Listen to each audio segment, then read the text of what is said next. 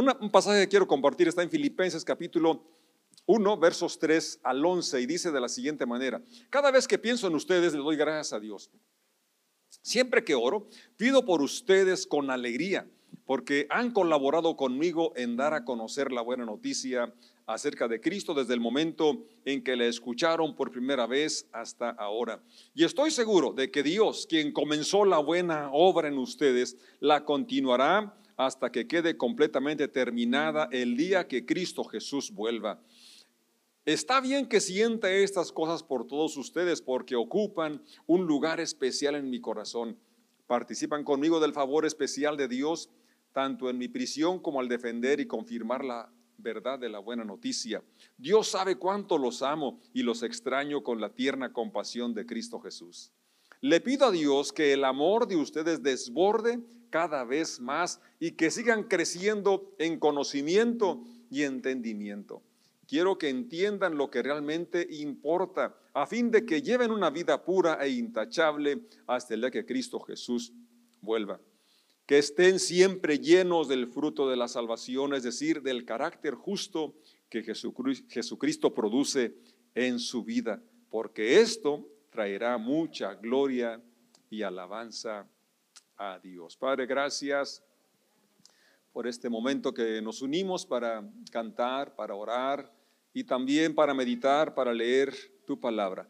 Que en esta hora, Señor, tu presencia eh, pueda abrir nuestro corazón y entendimiento para que estas verdades puedan fortalecer nuestro amor hacia ti, desarrollar nuestra relación contigo y nuestra fe también sea fortalecida. En el nombre de Cristo Jesús decimos amén.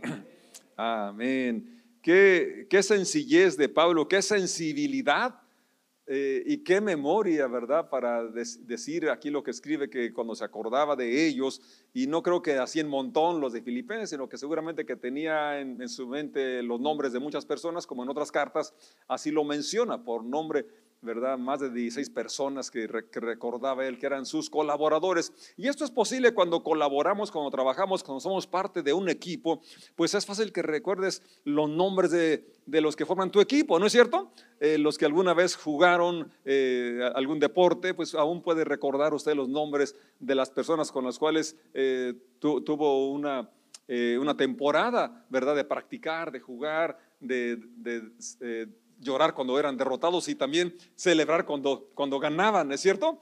Bueno, pues también en la iglesia pasa lo mismo. Cuando eres parte de un equipo, eh, eres parte en un curso, pues eh, eh, se, estrecha más la relación, se, se conoce más, ¿verdad? Y es importante Ah, que hacíamos pues parte de algunos de los equipos de aquí de Casa de Oración. Hoy, como lo dije en la oración, extrañamos a muchos de miembros de nuestros equipos porque están enfermos, les ruego que sigan orando, sigamos orando por ellos. También estrenamos nuevos colaboradores hoy en la mañana, así que también estamos ah, agradecidos por lo que Dios está haciendo. Y Pablo en el verso 5 menciona cómo la razón por la que él podía recordarlos y lo hacía con mucha alegría, es porque ellos habían colaborado con él. Y entonces es, es, el plan de Dios, ¿verdad? Que como iglesia colaboremos juntos porque entonces sumando los dones, sumando los talentos, es como podremos lograr la, la tarea que se le ha asignado a la iglesia de dar a conocer el nombre, el poder, el amor de Dios, el amor de Jesucristo. Y luego hay una palabra que me llama la atención, el final del verso 5, menciona cómo estas personas, eh, los filipenses, habían iniciado con mucho entusiasmo, con mucho ahínco. No sé si tú recuerdas el momento que recién te convertiste, iniciaste el Evangelio o, un ministerio, cómo empezaste con mucho ímpetu, con mucho entusiasmo, pero luego por alguna razón u otra como que va decayendo. Y esas personas no era así, sino que dice el verso 5 que ellos sabían desde el momento que lo escucharon, desde que se convirtieron, desde que iniciaron por primera vez hasta ahora, hasta ahora. Esto habla de constancia. ¿De qué cosa? Constancia. Y veo que ese es el problema de la mayoría de las personas que, que nos proponemos metas generalmente al inicio del año o en cualquier temporada, un sermón que te motiva, ¿verdad? Y, te, dices, ah, ahora sí voy a hacer esto, ahora sí voy a hacer lo otro. Y quizás empieces, como dije, por un momento, un tiempo y luego mengua y hasta a veces hasta se abandona la, la tarea eh, el ministerio, lo que haya sido. Entonces, lo importante es que seamos constantes porque este es el secreto para lograr las metas y es, es lo que Dios ha sido con nosotros, constante en su amor, en su misericordia. Eh, lo acabamos de cantar hace un momento, ¿verdad? La, la, constancia, la fidelidad de Dios hacia nosotros. Entonces, yo creo que es lo menos que podemos hacer, responder a Dios en ser constantes en nuestra determinación de amarle a Él y amar a los que nos rodean, amar a los que están cerca y también colaborar para que otros sean bendecidos. Pablo menciona en otro lugar, hablando de cómo Dios nos dio dones diferentes a cada quien y dice así, cada miembro al cumplir su función específica, entonces ayuda a que los demás miembros también crezcan y así el cuerpo entero, entonces crece en amor y se, desarrolla y, y, así que se cumple entonces el propósito de Dios para, para su iglesia. El verso 6, un versículo muy amado, muy conocido y que si no te lo sabes de memoria, te invito a que lo memorices porque la verdad que es pura vitamina, es pura energía esto. Y dice, estoy seguro de que Dios, quien comenzó la buena obra en ustedes, la continuará hasta que quede completamente terminada el día que Cristo Jesús vuelva. Estoy seguro, estoy convencido. Es una necesidad urgente que cada creyente, cada persona esté plenamente convencido de lo que cree, de que se sienta amado, se sepa aceptado, esté seguro de su salvación, esté convencido de que está en buenas manos. Eso es indispensable. Pablo estaba convencido por el conocimiento, la cercanía que tenía con Dios, pero no solamente acerca de su persona, sino también de a los que les escribía. Y, hoy que lo leemos, yo quisiera que tú y yo estuviéramos igualmente convencidos de que Dios es capaz de terminar lo que ha empezado en nuestras vidas. Pablo conocía la porción, la promesa que hizo Jesucristo sobre esta roca, edificaré mi iglesia. Él sabía de esa promesa y dice, y ni las puertas del Hades, ni las puertas del infierno prevalecerán, podrán detener, podrán eh, tener más fuerza que ella. Es decir, el Señor va a triunfar, está triunfando y Él va a continuar hasta que quede completamente la obra terminada en nuestras vidas. ¿Alguien puede decir que sí, que amén? Y aquí nos habla, de alguna manera, el propósito final de Dios, que es la metamorfosis o el cambio, la transformación de nuestro carácter a, una, a un carácter, a una vida semejante a la de Jesucristo. No es tanto un lugar, sino un estado lo que Dios está haciendo, un cambio de nuestra condición, lo que, está, eh, lo que Él se ha propuesto realizar en cada uno de nosotros. Entonces, todo esto es importante eh, tenerlo en mente, ¿verdad? Que que, además de, o que la bendición principal de Dios es transformar nuestro carácter para que así le demos honra y gloria y también tú y yo encontremos plenitud, encontremos realización, encontremos satisfacción en esta vida. Pablo menciona eh, con, tanta sencillez sus sentimientos y esa relación tan cercana que tenía con los filipenses. Y luego menciona también que lo que oraba por ellos, el verso 8 dice, Dios sabe cuánto los amo y los extraño con la tierna compasión de Cristo Jesús. Le pido a Dios que el amor de ustedes desborde cada vez más y que sigan creciendo en conocimiento y entendimiento. Fíjate, nuestra meta debe ser esa que, Pablo aquí nos propone, lo que él hacía en oración, no solamente para los filipenses, sino creo que cada persona, cada ser humano, debemos saber que somos personas perfectibles, que, debemos estar en constante desarrollo, que no importa la edad, siempre necesitamos tener esa, esa determinación de crecer, de avanzar, pero siempre debe de haber una motivación. ¿Por qué quieres crecer? ¿Por qué quieres avanzar? Y Pablo también aquí la dice, ¿Cuál debería ser la razón que deberíamos crecer en conocimiento y entendimiento? Conocer los principios, conocer los valores que nos habla claramente la Biblia y que Jesucristo los enseñó y los modeló. Entonces, esto nos va a traer el entendimiento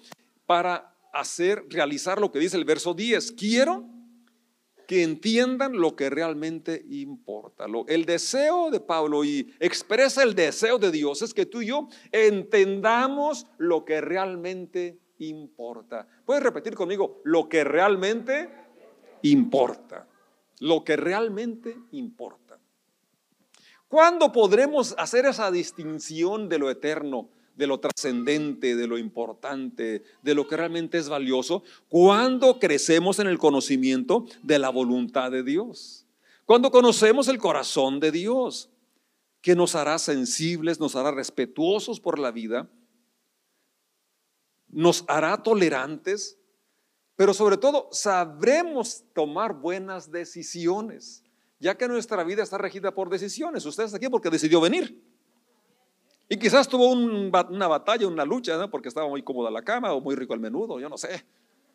O quería mejor ir a otro lugar. ¿No es cierto? La vida siempre está eh, eh, hecha de elecciones, decisiones. Hay elecciones trascendentes, hay otras que realmente no, implican mucho, pero, pero algunas que sí eh, afectan la eternidad, afectan eh, mucho a usted y a los que le rodean. Entonces, por eso es importante hacer esa distinción de lo realmente importante, de lo que realmente te va a bendecir, de lo que realmente va a bendecir a las personas que te rodean. Y dice el verso 10, a fin de que entiendan lo que realmente importa, a fin de que lleven una vida pura e intachable hasta el día que Cristo Jesús vuelva. Cuando entendemos lo importante, entonces podemos dejar a un lado lo, efímero, lo que no es tan valioso, lo que no es tan, trascendente y nos enfocamos en lo que realmente importa. Aunque para eso tendremos que quizás negarnos algunas cosas eh, que, preferiríamos porque nos traerían más placer o más comodidad. Pero si aquello, eh, al negarnos de aquello, vamos a bendecir a otras personas, vamos a glorificar a Dios, estaremos dándole valor a lo que realmente importa. Y dice el verso 11, que estén siempre llenos del fruto de la salvación. Es decir, cuando tomamos decisiones correctas, cuando le damos la importancia eh, de vida a lo importante, cuando las prioridades están ordenadas, cuando los valores de Dios, los principios de Dios son los que rigen nuestras decisiones y elecciones, entonces se va a manifestar el fruto de la salvación, es decir, el carácter justo que Jesucristo produce en su vida. Qué precioso esta declaración. La salvación a veces pensamos que es solamente para, la resurrección, para la vida eterna, pero la salvación siempre eh, Jesús se la refiere aquí y ahora. Sí, que nos libera de la amargura, que nos libera del resentimiento, que nos libera del egoísmo, que, nos libera de estar enfocados en cosas momentáneas, pasajeras, intransigentes y sobre a veces muchas veces dañinas también. Por eso eh, la salvación es esa eh, condición que Dios espera que nos va a liberar de el egoísmo entre otras cosas como mencionó y, y en lugar de eso reflejaremos el carácter justo que Jesucristo produce en su vida. Fíjate esa palabra tan importante, produce. Tú y yo tenemos que ser esa tierra fértil, tierra buena, donde cae la buena semilla. Si la presencia, la palabra, el Espíritu Santo de Dios en nosotros que va a producir ese carácter justo. Y esto, y solo esto es lo que traerá, dice el verso, el final de este versículo 11, que traerá mucha gloria y alabanza a Dios. Qué bonito que podemos orar, que podemos eh, cantar, podemos hacer cosas que, que alaban a Dios, pero la alabanza máxima, la adoración suprema es el, cuando vivimos una vida que se asemeja a la de Jesucristo. Cuando nuestro carácter se parece al de Jesucristo. Y recordemos que esa es realmente la meta de Dios. Pablo dice, eh, no se conformen a este mundo, sino sean transformados por medio de la renovación de vuestro entendimiento. La transformación de nuestra comprensión de las cosas, darle valor a lo importante, a lo eterno, a lo divino, a lo espiritual. Eso es lo que nos va a ayudar a ser eh, como ese material maleable, eh, como, el, como el barro en manos del alfarero para que Dios pueda labrar su imagen hoy en nosotros. Entonces, este, este, pasaje nos habla de estas realidades, de estas verdades, ¿verdad? Que tú y yo podemos escoger siempre lo mejor, podamos vivir una vida que, avanza eh, en ese desarrollo de parecernos más al Señor, que nos podemos cada día disfrutar la vida porque el Señor nos dio, promete una vida abundante, una vida que se disfruta, no una vida que se aguanta, no una vida que está llena de quejas, ¿verdad? Y, entonces, para que esto sea posible, es aprender aplicar esos valores y principios a nuestra vida cotidiana, a nuestra vida todos los días. Este, este, pasaje en la traducción del lenguaje actual dice de la siguiente manera, verso 9, le pido a Dios que ustedes se amen cada vez más. ¿Será posible que nos amemos más? Y, lo, y, juzguen, y que juzguen correctamente para que sepan cómo elegir lo mejor. Así, cuando Cristo vuelva, estarán sin pecado y nadie podrá acusarlos de nada. Porque con la ayuda de Jesucristo ustedes harán lo bueno. Qué promesa tan hermosa. Con la ayuda de Jesucristo. Podemos hacer lo bueno. Y bueno, el texto que, dije, eh, en parte, voy a leerlo, Romanos 12.2, no imiten las conductas ni las costumbres de este mundo. O sea, nuestra vida no debe ser regida por, por lo que hacen la mayoría, porque no siempre la mayoría tiene la razón, ¿verdad? No debe de, ser empujada por la corriente, eh, sino al contrario, menciona aquí, eh, por un lado dice que no imitemos ni las conductas ni las costumbres, sino más bien dejen que Dios los transforme. Es Romanos 12.2 en en la NTV. Dejen que Dios los transforme. Y ese dejen, ¿verdad? Es, importante subrayarlo porque eh, aunque somos hijos de Dios, amados, pero Él sigue respetando nuestra libre voluntad, nuestro libre albedrío. Y es nuestro ceder, nuestra disposición a aplicar sus principios y sus verdades a nuestra, a nuestra vida, lo que va a traer honra a Dios y lo que va a hacer posible esa transformación. Que Dios los transforme en personas nuevas al cambiarles la manera de pensar. Fíjate, la cosmovisión correcta, la forma de ver la vida, de, ver el mundo, de, de, ver la realidad, de ver lo que pasa a nuestro alrededor, esto debe ser con el, visto con el lente a través de los valores y principios bíblicos que nos dan eh, una perspectiva correcta de la vida, del presente y también de la, de la eternidad. Entonces aprenderán a conocer la voluntad de Dios para ustedes, la cual es buena, agradable y perfecta. Quiero leer una porción más que está en Filipenses, eh, también, pero el capítulo 2 y porque aquí nos describe una forma muy detallada el carácter de Jesucristo. Si nuestra meta es ser como Jesucristo, si lo que Dios se propone es que seamos como Él, entonces nos conviene ver el, retrato, ¿verdad que sí?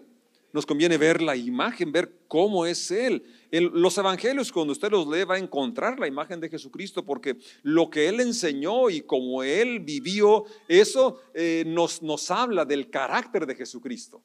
Y dice Filipenses capítulo 2 y verso 2. Entonces háganme verdaderamente feliz poniéndose de acuerdo de todo corazón entre ustedes, amándose unos a otros, trabajando juntos con un mismo pensamiento y un mismo propósito.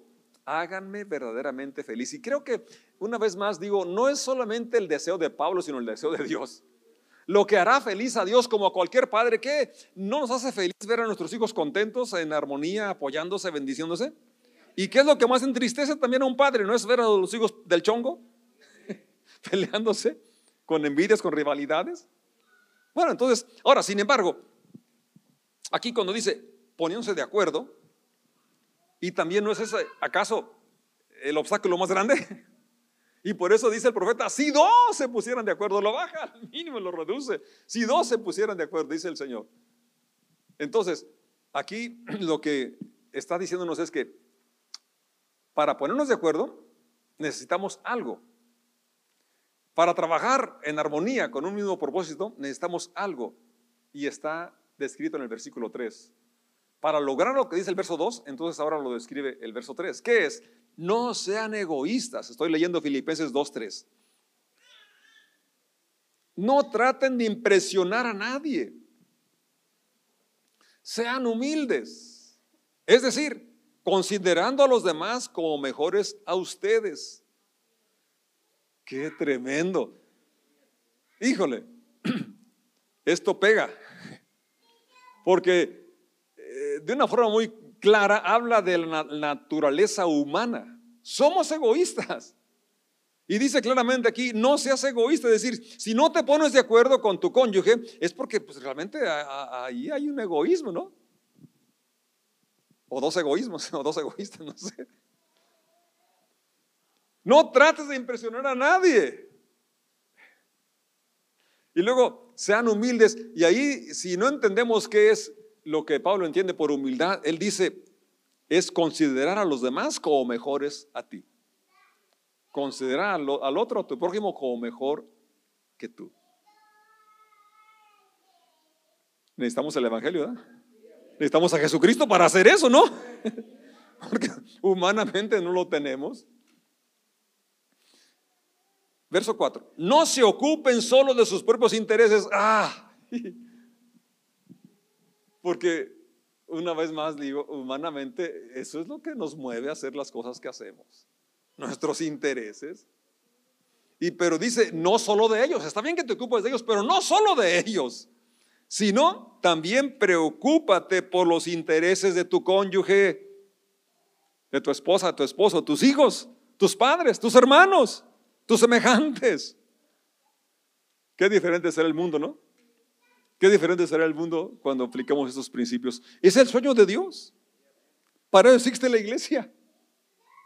Así es. ¿Verdad? Cuando entonces nuestro interés no está solo en mis necesidades, sino también en qué necesita mi hermano, mi hermana, mi vecino, y entonces proveer, hacer algo para suplir esa necesidad. Verso 5, tengan la misma actitud, tengan el mismo carácter que tuvo Cristo Jesús. ¿Y dónde describe el carácter o actitud? ¿En los versos que leí o en los que siguen? Pues en ambos. En lo que ya leí, porque Jesús no fue egoísta. Él vino a dar. Él mismo dijo en una ocasión, ustedes me llaman Señor y Maestro y dicen bien porque lo soy. Y si yo, siendo el Señor y Maestro, les he lavado los pies, pues cuanto más ustedes. Porque el Hijo del Hombre no vino a que le sirvan, sino a servir y a dar su vida. Y también dijo en otro lugar, aprendan de mí que soy manso y humilde de corazón y hallarán descanso para sus almas. ¿Qué es lo que más aqueja la humanidad hoy? ¿No es el estrés? ¿No es la preocupación? ¿No es la ansiedad? Los médicos dicen claramente que es la causa de muchas enfermedades. Pero qué triste, ¿no? Que muchos que profesamos ser cristianos seguimos padeciendo de la ansiedad y del estrés y de la preocupación. ¿Qué será? Que no hemos aprendido lo que dice Jesús. Aprendan de mí que soy manso y humilde de corazón y entonces y solo entonces hallarán descanso para sus almas. Entonces la actitud que tuvo Cristo, ¿cuál es? Pues él no fue egoísta, él no trató de impresionar a nadie, a nadie, él fue siempre humilde, él consideró importantes a cada personas y hasta los más despreciados él les dedicó tiempo, se detuvo para ayudarlos y para bendecirlos. No discriminó a nadie, ni por razón de género, ni por su comportamientos, conducta, estilo de vida. Aunque era Dios, verso 6, no consideró ser igual a Dios fuera algo a lo cual aferrarse. En cambio, renunció a sus privilegios divinos, adoptó la humilde posición de un esclavo y nació como un ser humano. Cuando apareció en forma de hombre, se humilló a sí mismo en obediencia a Dios y murió en una cruz como morirían los criminales. Queridos amigos, dice el verso 12, siempre siguieron mis instrucciones cuando estaba con ustedes y ahora que estoy lejos, es aún más importante que lo hagan. Esfuércense por demostrar los resultados de su salvación, obedeciendo a Dios con profunda reverencia y temor. Y luego viene otra de esas bombas, esas vacunas anti-COVID y ante depresión y, y desaliento y desánimo que necesitamos en este día. Verso 13, pues Dios trabaja en ustedes. Dilo conmigo, Dios trabaja en mí. Pablo estaba convencido, pero tú y yo tenemos que convencernos de esta realidad, de que Dios está trabajando. Dijo Jesucristo, Dios mi Padre trabaja y yo trabajo. Y Él prometió que Él edificaría su iglesia. Y Él tiene capacidad para cumplir su palabra. Y Él te eligió a ti como una piedra que conforma esa iglesia, su iglesia. Y dice Pablo, pues Dios trabaja en ustedes y les da el deseo y el poder para que hagan lo que a Él le agrada. Primero nos instruye, nos da el conocimiento y el entendimiento para tener el discernimiento y escoger lo importante, lo trascendente, lo espiritual, lo valioso. Nos da el deseo de querer lograrlo, querer ser como Él, pero hace algo más. Dice que también nos da el poder para hacerlo. ¿No se sienten felices de esto? ¿No estamos agradecidos con esto? ¿No nos inspira fe esto? ¿No nos inspira confianza para seguir? Y que sea entonces esto lo que nos distinga o lo que eh, sea lo que eh, llene nuestra mente y corazón en este año. Esa confianza, esa fe en Dios de que vamos a, a seguir adelante porque Él está trabajando en nosotros y Él va a perfeccionar la obra que ha iniciado en nuestras vidas. Hagan todo sin quejarse y sin discutir. Verso 14, qué versículo tan chiquito y qué reto. ¿Verdad que sí? Qué bendición sería en cada casa, ¿verdad? Que hiciéramos todo sin quejarnos. Ay, que de platos para lavar. Ay, que de ropa. Ay, que de polvo. Y ay, otra vez a trabajar. Y ay, que cambiáramos el ay con el gracias a Dios que tengo vida Gracias a Dios que puedo lavar. Gracias a Dios que tengo trabajo. Qué bueno que me canso porque así voy a dormir bien a gusto. Y si no me duermo, qué bueno porque así puedo interceder, puedo orar por más horas. En lugar de quejarse, siempre podemos, ¿verdad? Ser optimistas y en lugar de ver dificultades, ver oportunidades. Porque Dios está con nosotros.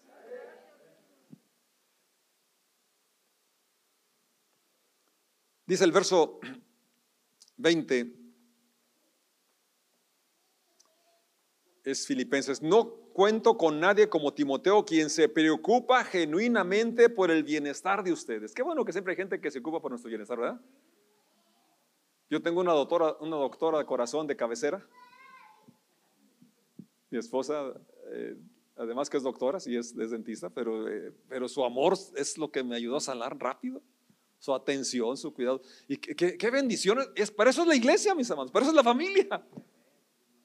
¿Sí? Para tener esa preocupación genuina por el bienestar de los que están cerca de nosotros. Verso 21. Todos los demás solo se ocupan de sí mismos y no de lo que es importante para Jesucristo. Esos no vinieron hoy, ni tampoco están en sintonía, ni van a escuchar esto. Pero ustedes que escuchan, ustedes que están aquí, sí nos importa lo que le importa a Dios. Y vamos a estar de pie y darle gracias. Todos los demás, dice el verso 21, solo se ocupan en sí mismos. Bueno, si hasta aquí eso había sido tu estilo de vida, que solamente te ocupabas de ti mismo, entonces yo espero que los valores, los principios que has aprendido al estar escuchándome y al haber leído la Biblia, lo que has leído, eso te ayude a elegir lo importante a elegir lo valioso, lo eterno, lo que edifica, lo que bendice a tus seres queridos, amados y cercanos y al prójimo en general. Y que no seamos como los que describe este verso 21, sino seamos como Timoteo, que nos ocupamos genuinamente por el bienestar de los que nos rodean. Padre, gracias porque nos amas y nos das el ejemplo, modelas el estilo de vida que te trae honra y que también nos trae satisfacción, nos trae bienestar, nos, hace ser personas realizadas y que estemos conscientes de ese proceso en el cual hemos entrado al conocerte, al conocer que nos amas, al conocer que hemos sido creados a tu imagen y semejanza y que pueda ser restaurada esa imagen que se pierde por el egoísmo, por el pecado en nuestras vidas. Hoy renunciamos a esa vida egocéntrica renunciamos a esa vida a vivir fuera de tu voluntad y propósito, Señor, y rogamos tu gracia y sabiduría para elegir lo mejor, lo que te trae gloria y honra y alabanza, lo que bendice, lo que edifica a los que nos rodean. En el nombre de Jesús damos gracias porque eres un Dios fiel. Sí, Señor, declaramos lo que Pablo escribe a los de Corintio. Dios hará, Dios lo hará porque es fiel para hacer lo que dice. Vamos a terminar diciendo esta frase. Dios lo hará porque Él es fiel para hacer lo que dice. En el nombre de Jesús. Amén. Dios los bendiga y vamos a elegir lo importante, lo trascendente, lo espiritual, lo eterno, lo que glorifica a Dios. Que tengan una semana de éxito y de bendiciones.